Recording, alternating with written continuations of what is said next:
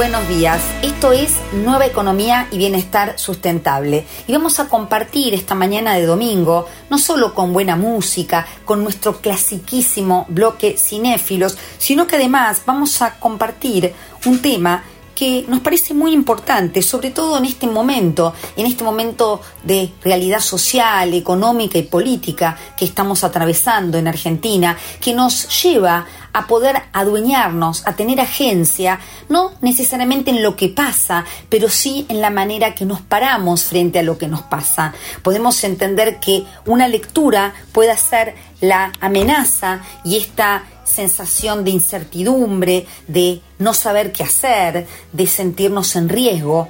Y esa misma realidad puede ser interpretada como un desafío, como un lugar en donde nos empoderamos para ser nosotros agentes de cambio. Esto es un tema que creemos muy importante porque esto va a determinar la manera en que signifiquemos lo que pasa.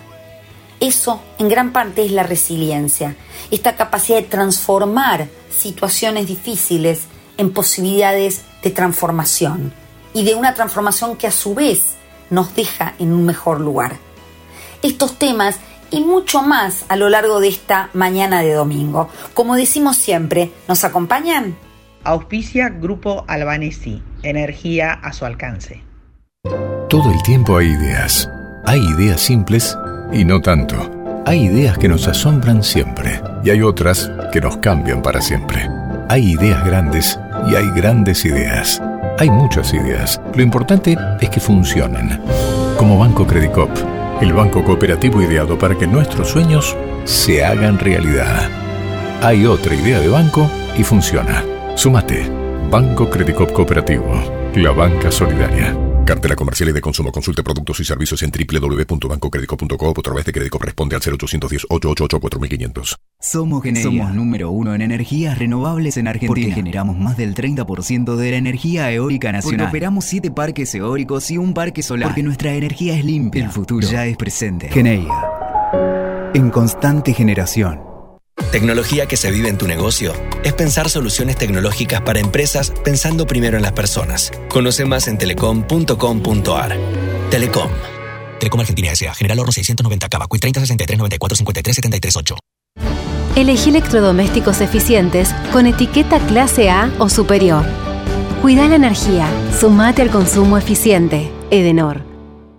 Encendemos cada momento desde que comienza tu día. Calentamos cada rincón de tu casa. Estamos en esa ducha que te despierta y también en el crecimiento de tu negocio.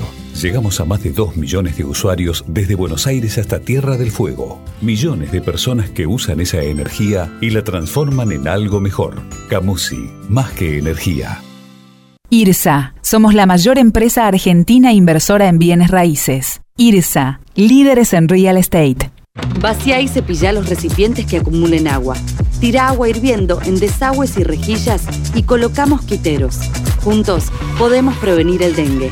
Más información en buenosaires.gov.ar barra dengue. Buenos Aires Ciudad.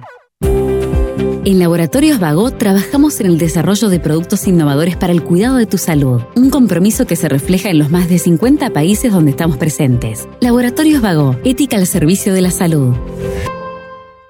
Llega el calorcito, el plato de rabas, los torneos de tejo en la playa, la caminata por la orilla y las promos Galicia. Este verano tenés hasta 25% de ahorro para comer rico y pagar menos en restaurantes seleccionados. Además, hasta un 20% de ahorro y tres cuotas sin interés para alquilar tu carpa y sombrilla. Tenés promos de verano, tenés Galicia. Cartera de consumo, costo financiero total con ICINIVA 0%, tasa nominal anual 0%, promoción válida en locales del país del 18 de 12 de 2023 al 31 de 3 de 2024, inclusive términos y condiciones en galicia.ar. Hace calor y en Edesur seguimos trabajando para vos. Desenchufá, relajá y conectá con el verano cuidando siempre tu energía. Entrá a edesur.com.ar o seguinos en arroba edesur.oficial en Instagram para conocer cómo recalcular tu consumo y ahorrar en tu factura. Edesur.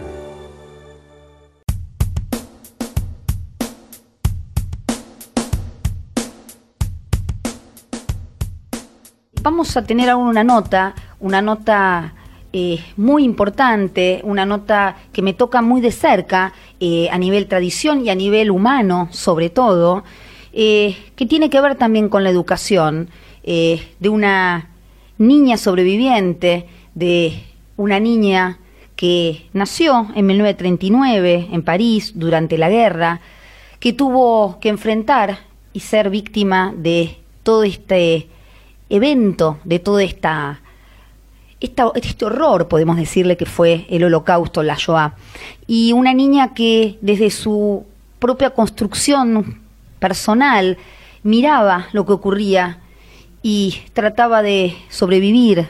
Y hoy, hoy nos va a acompañar en esta nota una mujer, una mujer que pudo reponerse a eso, una niña que pudo crecer y pudo hoy ser la mujer que es, con esta valentía y con este ejemplo que muestra Helen, Helen Gutkowski, a quien voy a presentar en su vida. Un ejemplo y una voz, una voz que cuenta, testigo de estos pequeños ojos que vivieron el horror. Voy a darle entonces las buenas tardes a Helen Gutkowski y agradecerle este contacto. Muy buenas tardes, Helen, ¿cómo estás? Hola, Vanessa, ¿qué tal? ¿Cómo estás? Bueno, Helen, estábamos empezando a hablar del tema em, y me gustaría un poco que desde tu voz pudieras hacernos un, resumen de lo que fue la historia de esos ojitos de niña que contemplaban el horror y cómo hoy, con estos ojos de adulta, pudimos o pudiste vos específicamente transformarte para que ese horror pueda ser hoy una voz que ayude a que no vuelva a ocurrir nunca más, ¿no? Bueno, eh, primero tengo que corregir algo. A ver. Em, yo sí fui, fui testigo, sí, eh, del horror, pero con dos atenuantes. Primero nací cuando ya la guerra había empezado, es decir, que he vivido los cinco años de la guerra eh, sin comprenderla y por suerte para mí y para mi familia sin estar demasiado afectada. Eh, después el segundo atenuante es que nací en Francia. Y si bien es cierto que en Francia hubo muchas víctimas, muchas delaciones, mucha colaboración, también es el país, Francia, donde mayor proporción de judíos y mayor proporción, sobre todo de niños, se han salvado. Exacto. Entonces, eh, si te parece bien, no sé, te, cuento rápidamente cómo, cómo fue esa infancia mía. Sí, me parecería interesante para a partir de eso poder eh, generar un diálogo, pero un poco la idea es que compartamos con la audiencia eh, esta historia de vida. Bueno, nací entonces cinco meses después de empezar, de empezada la guerra y cinco meses antes de que los nazis entraran en Francia. Eh, es decir, yo nací en, no como vos dijiste, en el 39, sino en el 40, no es mucha la diferencia, pero por el tema eh, histórico, ¿no? La guerra empezó el primero de septiembre del 39, yo nací en enero del 40. Eh, y los nazis entraron en Francia en junio del 40. Mis padres habían llegado de Polonia unos años antes, estaban bien en Francia, eh, bien, digamos, estaban mejor que, en Polonia, habían encontrado trabajo, mi papá pudo abrir su negocio. Eh, Francia era un poco el faro para muchos judíos, el país de la revolución, la libertad, igualdad, fraternidad. Y en esos primeros años en que mis padres vivieron en Francia, encontraron esto. Eh, los chicos podían estudiar. Mi hermano, que me llevaba nueve años, eh, no tuvo dificultades para ir al colegio, eh, o, sea, se, o sea, se desenvolvió como un chico, como cualquier otro chico francés. las cosas estuvieron empeorando, obviamente, a partir del momento en que los nazis ocuparon Francia. Es decir, primero ocuparon la parte norte de Francia, que se llamó la parte ocupada, la zona ocupada, y hubo como una línea, eh, una línea, una frontera, no, no siempre imaginaria, pero una frontera interior que dividía la Francia ocupada de la Francia libre. A partir del momento en que los nazis ocuparon Francia, empezaron las discriminaciones.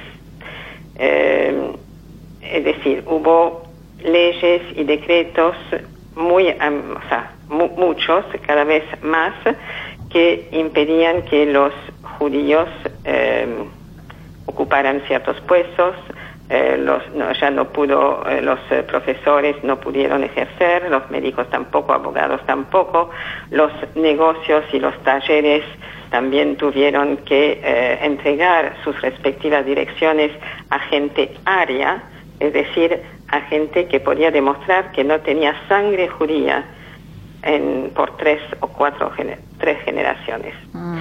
Eh, las dificultades empezaron con, eh, obviamente, con la comida, sobre todo en las grandes ciudades.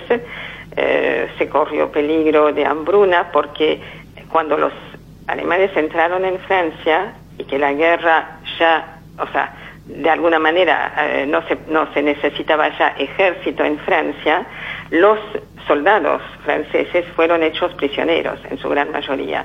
Es decir, que ya faltaron en la línea de producción más o menos un millón de hombres y eso se tradujo en la falta principalmente de, alimentos. Eh, entonces los eh, judíos tenían derecho de ir a hacer las compras para alimentarse o sea, a partir de las 11 o, o sea, cuando ya no quedaba nada o lo poco que quedaba estaba digamos como para tirar. Eh, eso fue una de las eh, grandes eh, discriminaciones, bueno, pero hubo un montón más. Por ejemplo, que los judíos no podían salir después de las 8 de la noche, los chicos no podían jugar en la calle, no se podía ir al cine, no se podía sentarse en la terraza de un café. Para viajar en el subte había que viajar en el último vagón, lo mismo con el colectivo, con el autobús, en la parte trasera y bueno, día a día se hacía más, eh, más acuciante la, la, condición de los judíos. Muchos judíos que tenían eh, por ahí amigos o familiares en el interior del país trataron de salir de las ciudades. Nosotros no, no conocemos, o sea, mis padres no tenían todavía ningún, ningún familiar o amigo, así que nos quedamos en París hasta hasta lo que se llama la Grande Rafle o la Gran Redada, mm. que tuvo lugar en julio del 42.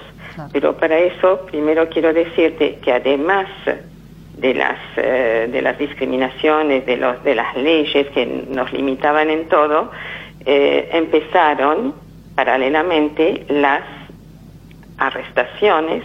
los arrestos, claro. Individuales, grupales, masivas y lo que se llamó sobre todo las redadas o les rafles en francés. Al principio estas redadas no fueron demasiado temidas por los judíos porque se decía, o sea, las autoridades decían que se arrestaba a los judíos, hombres, para mandarlos a trabajar a algún campo de trabajo o a Alemania donde faltaban hombres. Mm. Entonces, la situación para muchos judíos fue, no fue de tanta angustia, porque si se mandaban a los hombres a trabajar, bueno, no se pensaba que podía suceder otra cosa. O sea, la idea de los campos de concentración, de exterminio, las cámaras de gas, todo eso no entraba en la cabeza de nadie, no había escuchado nada, eh, nunca nada. Y la idea de Elena es uno no puede imaginar eh, lo, algo que no puede conceptualizar, es decir, uno dice, uno lo mandan a trabajar y ese era el concepto, nadie podía ni siquiera pensar que podía haber algo más atrás de eso, ¿no? Exactamente, exactamente. Eso fue totalmente nuevo, ¿no? O sea, eh, hay una, una filósofa que dijo, no podía, Charlotte Delvaux, mm. que dijo, no podíamos imaginarnos lo que nunca eh, había sucedido. Claro. o sea, no se, como vos decís, no se puede conceptualizar. Mm. Bueno, eh, entonces, vuelvo a las redadas. Entre la entrada de los nazis a Francia hasta julio del 42 hubo varias redadas muchos hombres arrestados, pero dentro de todo eh, se soportaba, entre comillas, hasta que en julio del 42 corrió la voz de que iba a haber una redada distinta, más importante. Entonces, como los hombres judíos seguían pensando que esa redada que probablemente iba a tener lugar, iba a ser dirigida a ellos, a los hombres, los que pudieron se fueron a esconder. Mi papá se fue a un pueblito cerca de París donde un amigo tenía una casa. Bueno, y estuvo allí el 16 y 17 de julio, dejando a mi mamá con mi hermano y conmigo en el departamento en París. Lo que fue distinto de esa redada fue que ya los nazis no apuntaban solamente a los hombres, sino las familias enteras, niños, niños, viejos, enfermos, todos. Bueno, allí eh, nuestra familia vivió el primer milagro de nuestra supervivencia, ya que en el edificio donde vivíamos, que estábamos en un barrio pobre, un barrio de inmigrantes, donde había muchos judíos, había varias familias judías en el edificio y todas fueron arrestadas y todas fueron llevadas a, al velodrome d'hiver, ¿no? que, o sea, el lugar donde se reunió, donde se juntó a toda esa cantidad de, judíos arrestados. Mi mamá le dijo a mi hermano, que me llevaba nueve años, que no iba a contestar si, si golpeaban a la puerta. Eso era una decisión de mucha ingenuidad. No sé por qué mi mamá lo dijo, seguramente no sabía o, no quería darse cuenta del peligro, porque los nazis y los gendarmes en este caso, porque eran los gendarmes los que subían a arrestar, los gendarmes franceses, bajo las órdenes de los alemanes, eh, no tenían ningún prurito en golpear la puerta y si no contestaban tirar la puerta abajo. Bueno, eh, porque ellos tenían, eh, digamos, departamento por departamento la ubicación de donde vivía cada familia ah. judía.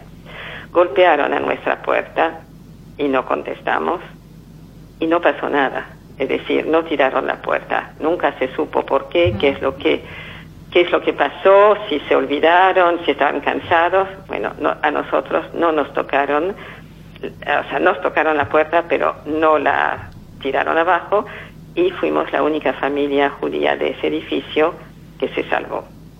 Y, te interrumpo, Helen, y digo, ¿cómo pensar lo impensable, no?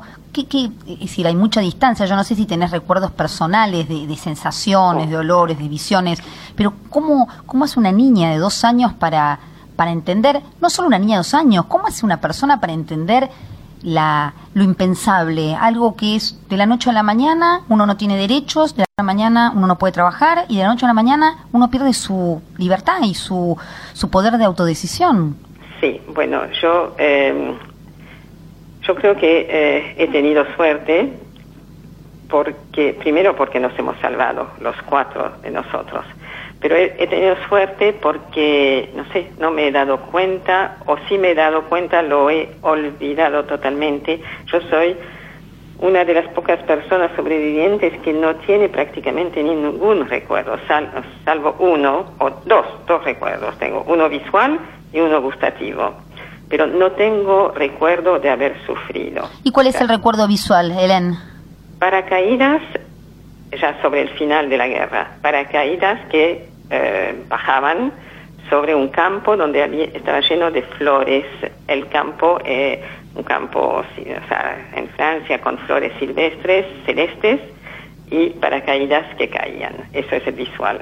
Y el gustativo es un poco más raro, eh, resulta que, como te dije, la falta de alimentación, lo que se comía, bueno, yo ya cuando me salteo acá un paso que voy a volver, eh, yo vivía, o sea, me habían, mis padres me habían entregado a una familia católica para ellos huir a la zona libre. Yo estaba viviendo con esta familia y pobre gente no tenían mucho para darme de comer, como ellos tampoco seguramente. Lo que eh, lo poco que se producía se lo llevaban a Alemania. Y entonces el recurso eran dos tubérculos que se solía dar de comer a los chanchos, que son comestibles, pero que no son buenos. Entonces se ve que eh, no me gustaban tampoco a, mí.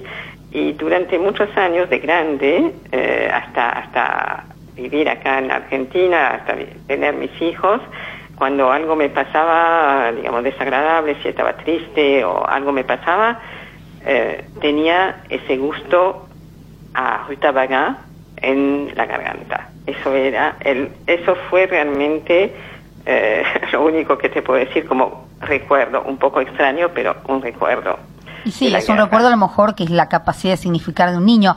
Y, sería interesante entonces, Helen, eh, me encanta que vos seas la voz de tu propia historia, para encauzarla un poco. Eh, tus padres, como lectura, a lo mejor que puedo hacer yo, que obviamente que cada lectura y cada interpretación es subjetiva, pero quizá como este acto de amor para salvarte a vos y también para salvar a tu hermano y la familia, eh, tu familia entonces te entrega a los dos años a una familia católica para que te cuide. Bueno, sí, esto es el tema más importante de, eh, de nuestra vida eh, tanto la mía como la de mis padres durante la guerra.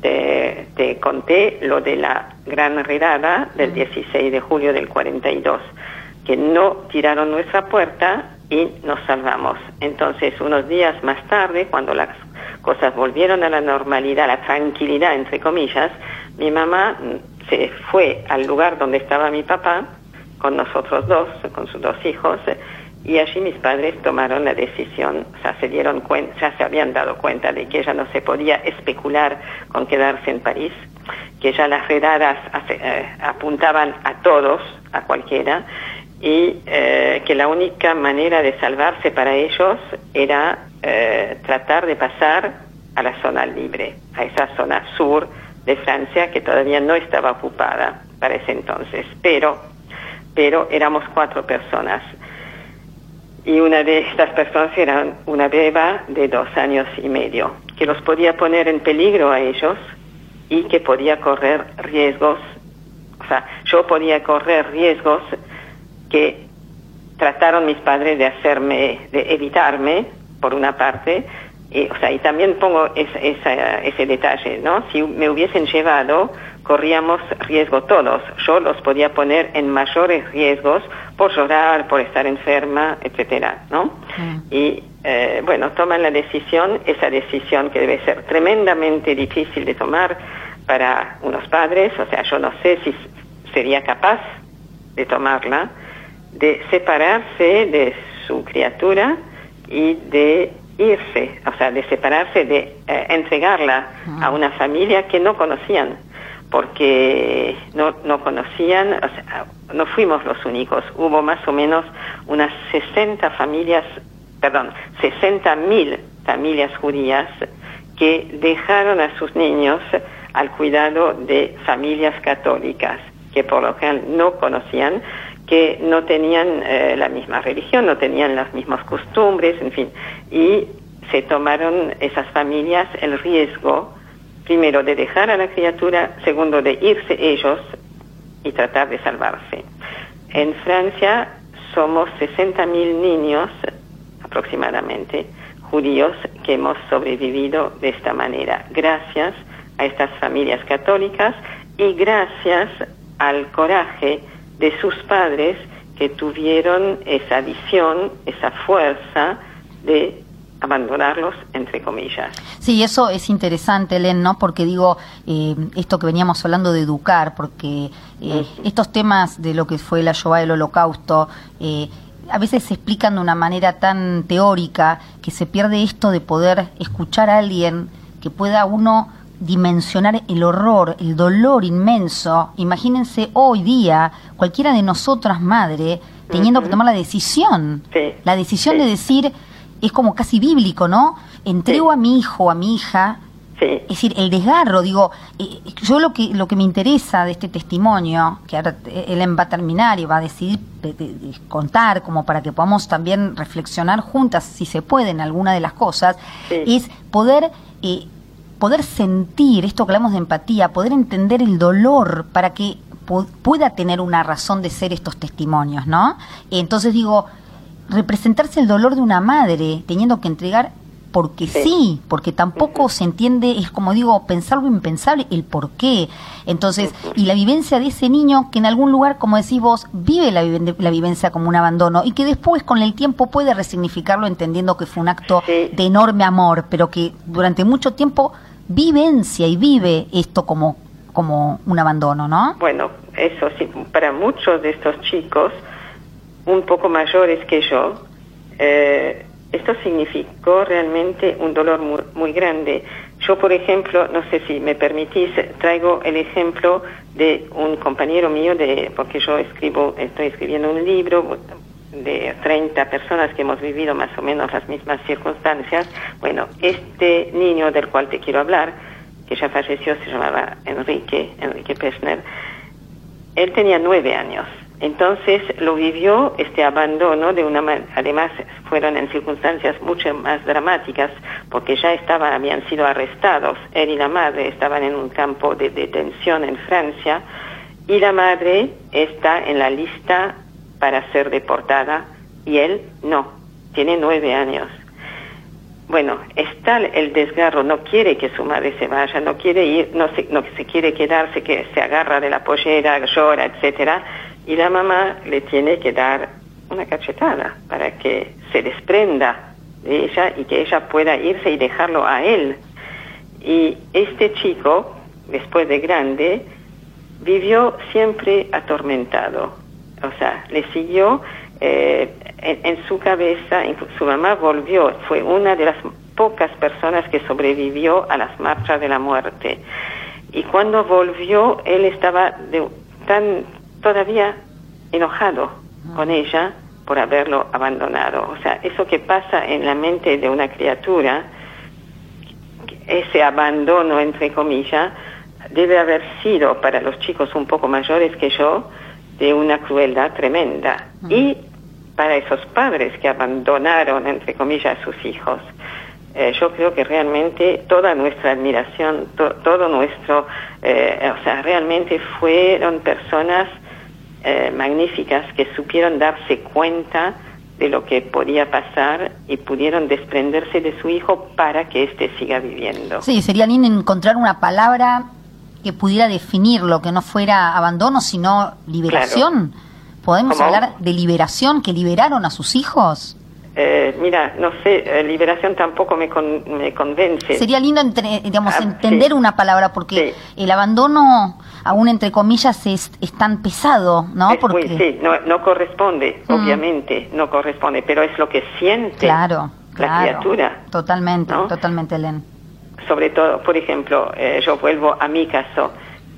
yo tenía dos años y medio, hablaba no sé cuánto hablaba. Lo mm. poco que hablaba, no lo hablaba en francés porque en mi casa, que era una casa todavía de inmigrantes, todavía se hablaba el irish. Mm. Entonces yo eso me di cuenta hace muy poco, justamente trabajando el caso de otra amiga de mi libro, me di cuenta hace poco que no solamente me encontré de, de, un día para otro en la casa de gente desconocida, sino que no los entendía. Mm. Y eso ah, también es otra, es otro ingrediente a esa, a, la sensación que tiene el chico, que de verdad, o sea, yo me siento bien porque no, no tengo, no, no me siento mortificada, pero a veces me gustaría poder recobrar estas sensaciones.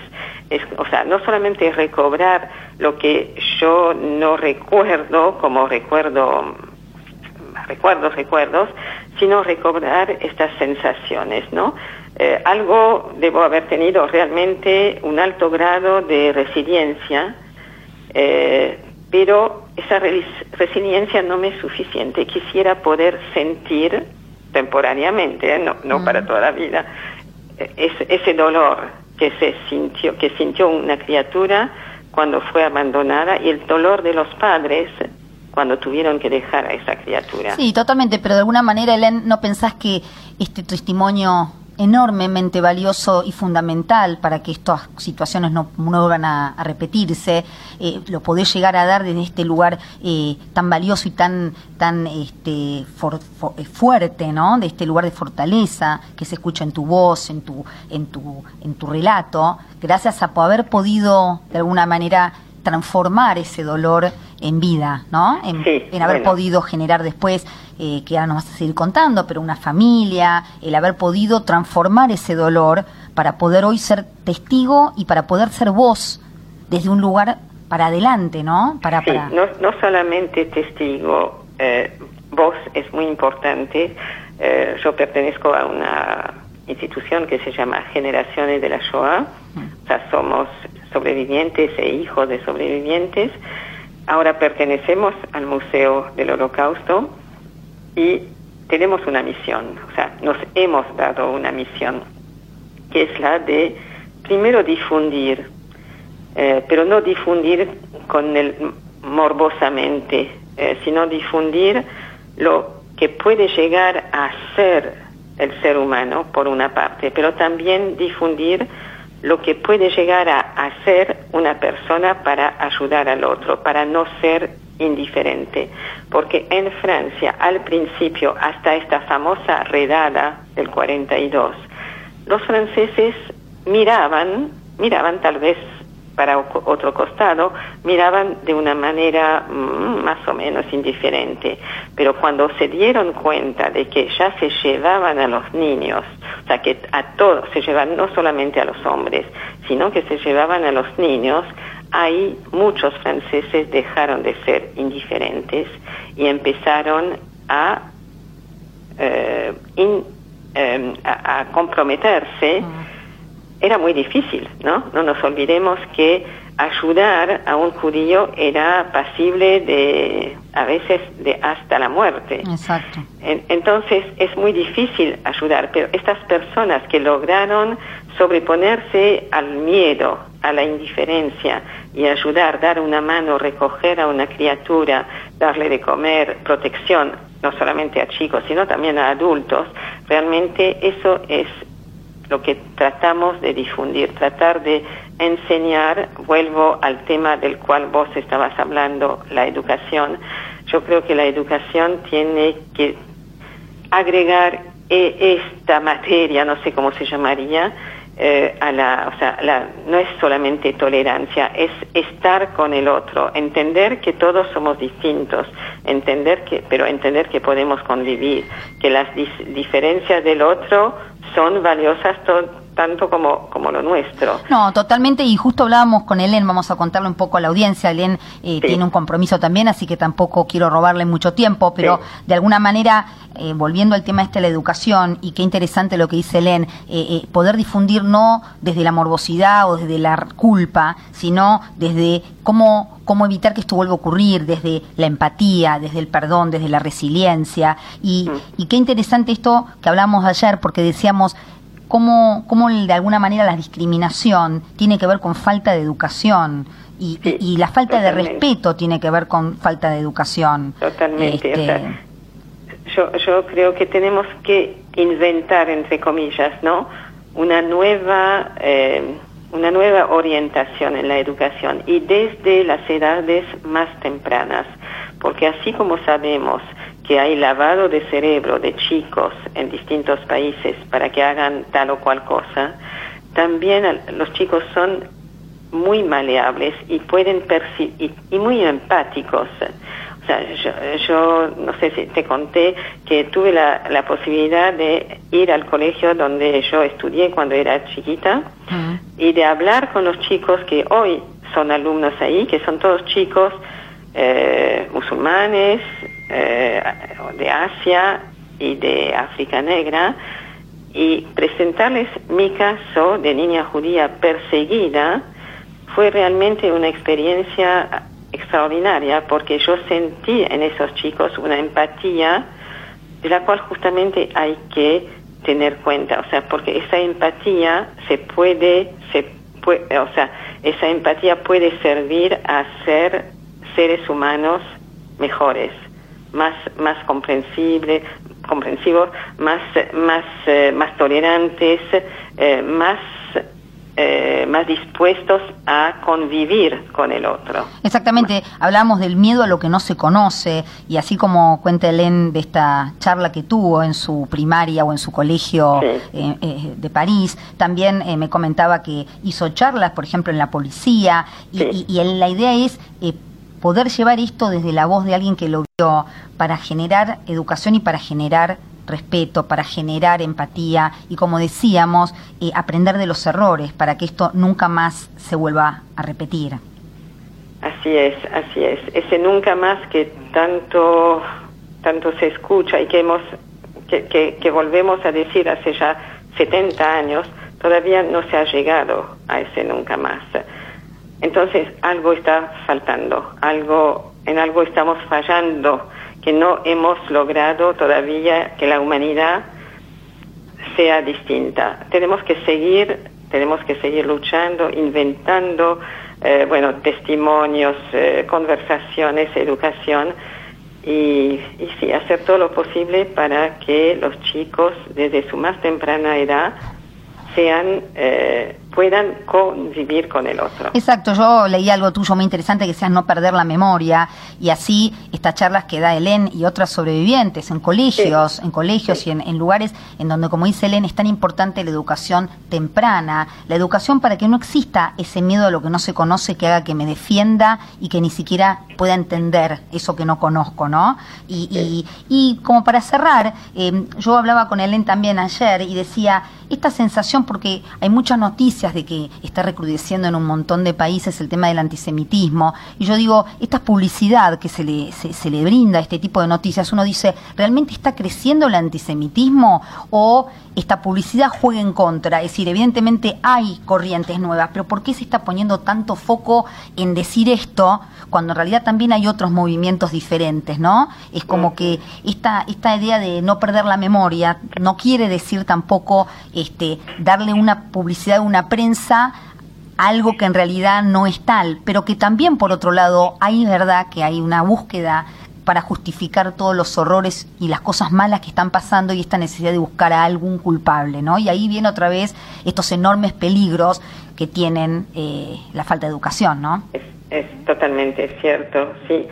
Eh, estoy de acuerdo contigo. Eh, yo creo que a veces la difusión eh, exagerada a veces de, ciertas noticias, la repetición también, ¿no? Porque se repiten muchas veces. Eh, yo creo que en el, en el periodismo tendría que haber eh, un manejo más, más equilibrado de las noticias.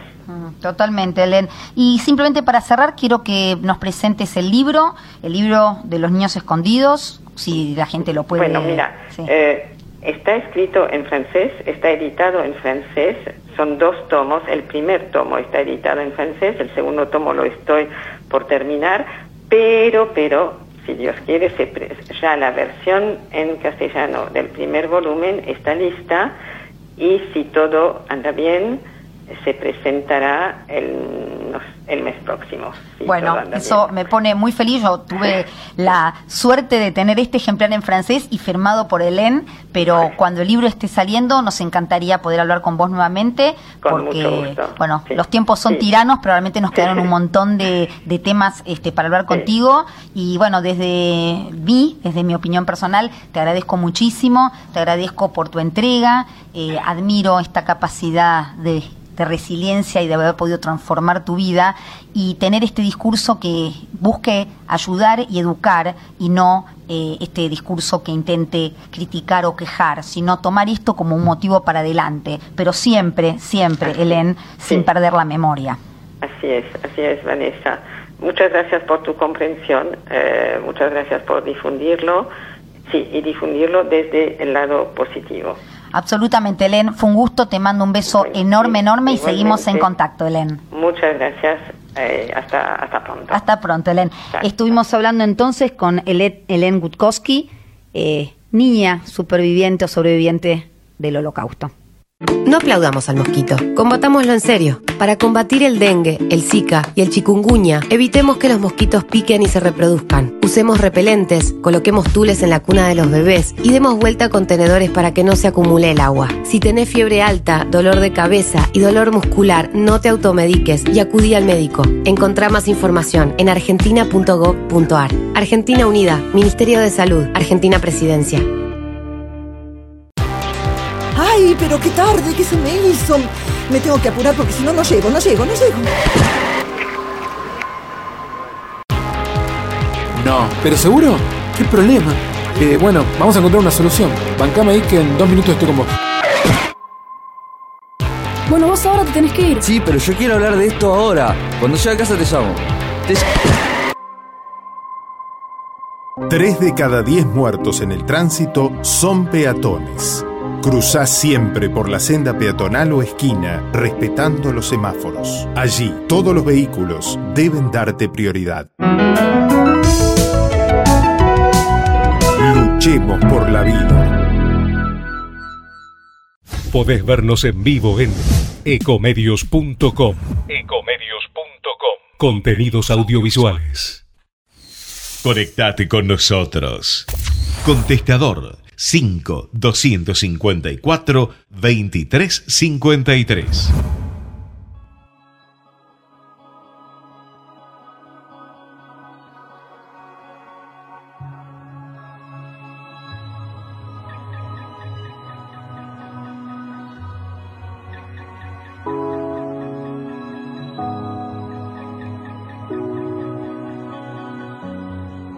Y con esta música vamos a dar por comenzado el bloque cinéfilos de este fin de semana. Vamos a contarles que elegimos una película, una película sumamente interesante, una película del año 2013 dirigida por Justin Chodwick, una película que es autobiográfica, que tiene que ver con la vida de un increíble hombre como fue Nelson Mandela. Vamos a revelar entonces el misterio del el bloque cinéfilos de este fin de semana para contarles que la película se llama Mandela, un largo camino hacia la libertad. Y en inglés se estrenó como Mandela Long Walk to Freedom. Esta película biográfica británico-sudafricana que de alguna manera eh, muestra, muestra, basada en este libro autobiográfico, la vida, la vida de este increíble hombre y su camino, su camino de superación, podemos decirlo, pasando obviamente por todo lo que tuvo que ver con el apartheid y como presidente de Sudáfrica, este enorme cambio que pudo traer. Traemos entonces esta película porque hablamos hoy de resiliencia y cómo alguien que ha vivido una situación tan violenta, tan injustificada, no queda prendido en el odio, sino que todo lo contrario, puede construir paz, aún a través de la violencia recibida. Y eso es resiliencia, es la transformación, es poder generar un puente a una vida nueva, que no solo se transforma para él mismo, sino que abre un puente para la transformación humanitaria y para la transformación de la visión del mundo y de la sociedad.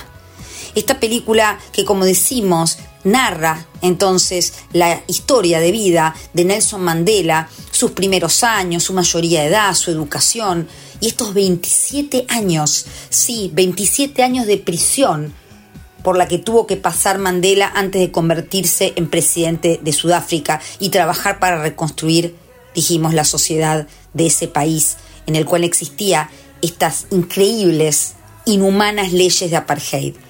Lo traemos no solo como un hecho biográfico, como un hecho histórico, sino para también poner en foco la vida de este ser humano que nos muestra y nos habla de transformación, nos habla de pararse diferente, de poder mirar la vida ya no como un posible riesgo o amenaza, sino como un desafío para poder cambiar y hacer un mundo diferente.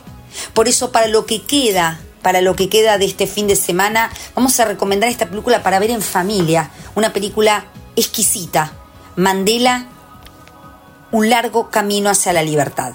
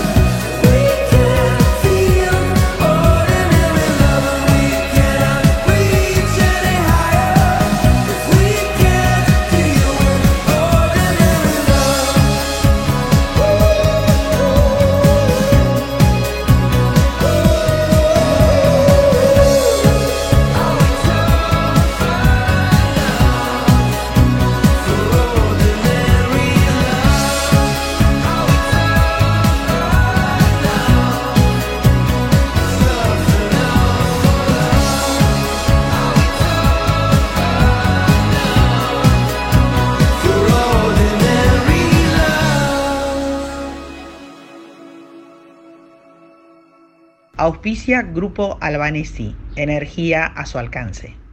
En 5 minutos con tu celu podés chequear tus redes, revisar los mails, mirar tres videos o abrir una cuenta digital con Credicom Móvil. La que necesites. Cuenta corriente bonificada por un año o caja de ahorros personal gratuita. Abrilas desde Credicop Móvil cuando quieras, las 24 horas. Es simple, rápido y sin trámites previos. Bajate la app Credicop Móvil, opera con tus cuentas y conoce un banco distinto. Banco Credicop Cooperativo. La banca solidaria. Aplicable la cartera comercial exclusivo para aperturas a través de Crédito Móvil entre el 25 de julio de 2023 y el 31 de enero de 2024. Más información en www.bancocredico.coop. Somos Somos número uno en energías renovables en Argentina. Porque generamos más del 30% de la energía eólica nacional. Porque operamos 7 parques eólicos y un parque solar. Porque nuestra energía es limpia. El futuro ya es presente. Geneia. En constante generación. Tecnología que se vive en tu negocio es pensar soluciones tecnológicas para empresas pensando primero en las personas. Conoce más en telecom.com.ar. Telecom. Telecom Argentina S.A. General Oro 690 Cava. 30 63 94 53 73 8. Elegí electrodomésticos eficientes con etiqueta clase A o superior. Cuida la energía. Sumate al consumo eficiente. Edenor. Encendemos cada momento desde que comienza tu día. Calentamos cada rincón de tu casa. Estamos en esa ducha que te despierta y también en el crecimiento de tu negocio. Llegamos a más de 2 millones de usuarios desde Buenos Aires hasta Tierra del Fuego. Millones de personas que usan esa energía y la transforman en algo mejor. Camusi, más que energía. IRSA, somos la mayor empresa argentina inversora en bienes raíces. IRSA, líderes en real estate. Vacía y cepilla los recipientes que acumulen agua. Tira agua hirviendo en desagües y rejillas y colocamos quiteros. Juntos podemos prevenir el dengue. Más información en buenosaires.gov.ar barra dengue. Buenos Aires Ciudad. En Laboratorios Vago impulsamos tu bienestar y el de tu familia. Por eso, tenemos un compromiso con el desarrollo sustentable que potencia la transformación social y protege el medio ambiente, porque queremos cuidar tu salud y también la de las futuras generaciones. Laboratorios Vago, ética al servicio de la salud. Avenida Córdoba sin autos, los amigos con pileta, el subte vacío y las promos Galicia. Este verano tenés un 20% de ahorro para comer rico y pagar menos en restaurantes seleccionados. Además, si te vas a la costa, tenés hasta 20% y tres cuotas sin interés en carpas y sombrillas. Tenés promos de verano, tenés Galicia. Cartera de consumo, costo financiero total con ICINIVA 0%, tasa nominal anual 0%, promoción válida en locales adheridos del país del 18 del 12 de 2023 al 31 del 3 de 2024, inclusive términos y condiciones en galicia.ar. Hace calor y en Edesur seguimos trabajando para vos. Desenchufá, relajá y conectá con el verano cuidando siempre tu energía. Entrá a edesur.com.ar o seguinos en arroba edesur.oficial en Instagram para conocer cómo recalcular tu consumo y ahorrar en tu factura. Edesur.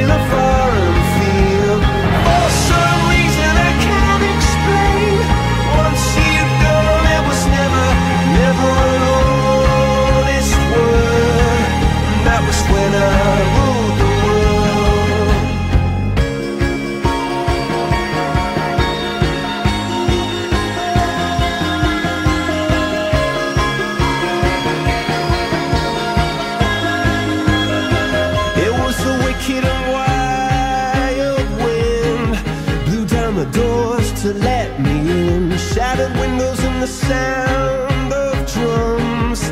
People couldn't believe what I'd become. Revolutionaries wait for my head on a silver plate, just a puppet on a lonely string. Oh, who